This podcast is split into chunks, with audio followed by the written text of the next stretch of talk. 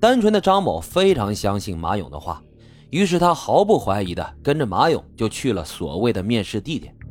而这个面试地点呢，其实就是马勇的出租屋。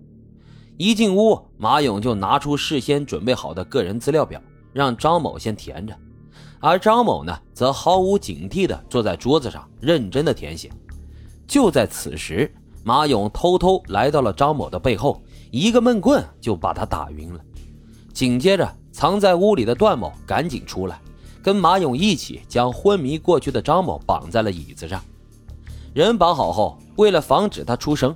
俩人还用抹布塞进了张某的嘴里，之后他们就在张某带来的包里翻找财物。第一次，他们一共找到了二百块钱和一部手机。不过，虽然是第一次犯罪，但这区区的二百块钱很难满足马勇的要求。于是，贪婪的他便将张某给弄醒，并威胁他，叫他给家里打电话，叫人过来送钱救人。可是张某呢，拒不配合。并且还奋力挣扎，企图逃跑，甚至还在马勇接近他的时候，用头狠狠地磕了一下马勇。这突如其来的疼痛也彻底激怒了马勇，一气之下，马勇就用绳子将张某给勒死了。这个时候，一旁的段某被马勇的举动吓得瘫倒在地，可是心理素质极强的马勇则是一脸平静，他威胁段某：“我们俩人啊，已经是一根绳上的蚂蚱。”如果你不跟我配合，那么下一个完蛋的就是你。听完马勇的话，段某被吓得不敢出声，也是默认了马勇的做法。随后，马勇就开始处理被害者的遗骸。他先是将尸体拖到洗手间，然后从厨房取出了菜刀，开始将被害人肢解。因为惧怕一旦尸块被发现，有人会认出被害者是张某。于是，邪恶的马勇竟然将被害者的面皮生生的给切了下来，这样就没有人能够认出是张某了。做完了这些之后，马勇又忽然想到，之前学校老师曾经说过，毛发可以检测出人的 DNA。为了不给警方留下任何线索，他又用火点燃了张某的尸体。等到这些都处理完毕之后，马勇又将尸块切得粉碎，与生活垃圾混合。分装在十多个塑料袋里，然后伪装成生活垃圾，将这些碎尸扔在了不同的垃圾堆里。他的这一系列操作啊，让张某是活不见人，死不见尸，并且碎尸与生活垃圾一起丢掉，神不知鬼不觉，根本就不会引起任何的怀疑。真的很难想象这马勇到底是个什么样的人，第一次杀人竟然能够做到如此的不留痕迹。天生的恶魔也不过如此吧。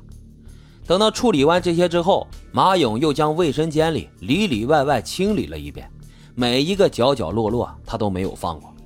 这一刻啊，可以说完全做到了不留痕迹。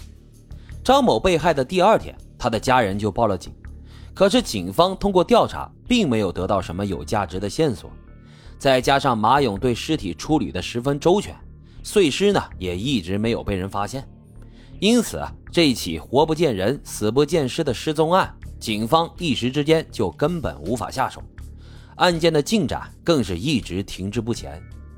而马勇这边在消停了几个月之后，发现警方并没有找上门，于是他认为这种办法是可行的，不会被警察发现。于是，在钱花完之后，他再一次出来作案。二零零三年八月十八号的上午。马勇又来到了人才市场寻找目标，很快，二十四岁的蒋某就进入了他的视线。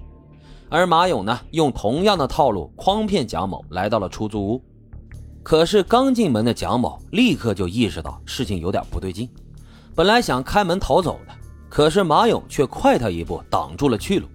慌乱之下，蒋某躲进了卧室，并且反锁了房门。可是让他没有想到的是。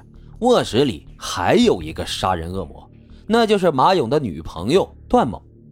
段某看到进屋的蒋某后，立刻就拿起了窗边的花盆，朝着蒋某的头狠狠地砸了下去。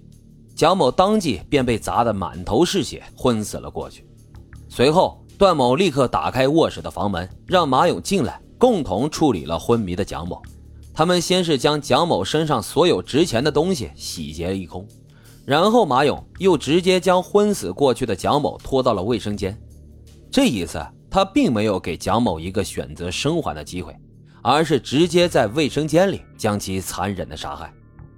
他拿起菜刀，像第一次杀人一样，将蒋某的面皮剥了下来，头发点燃再肢解，随后将碎尸都埋在了早就选好的深山老林里。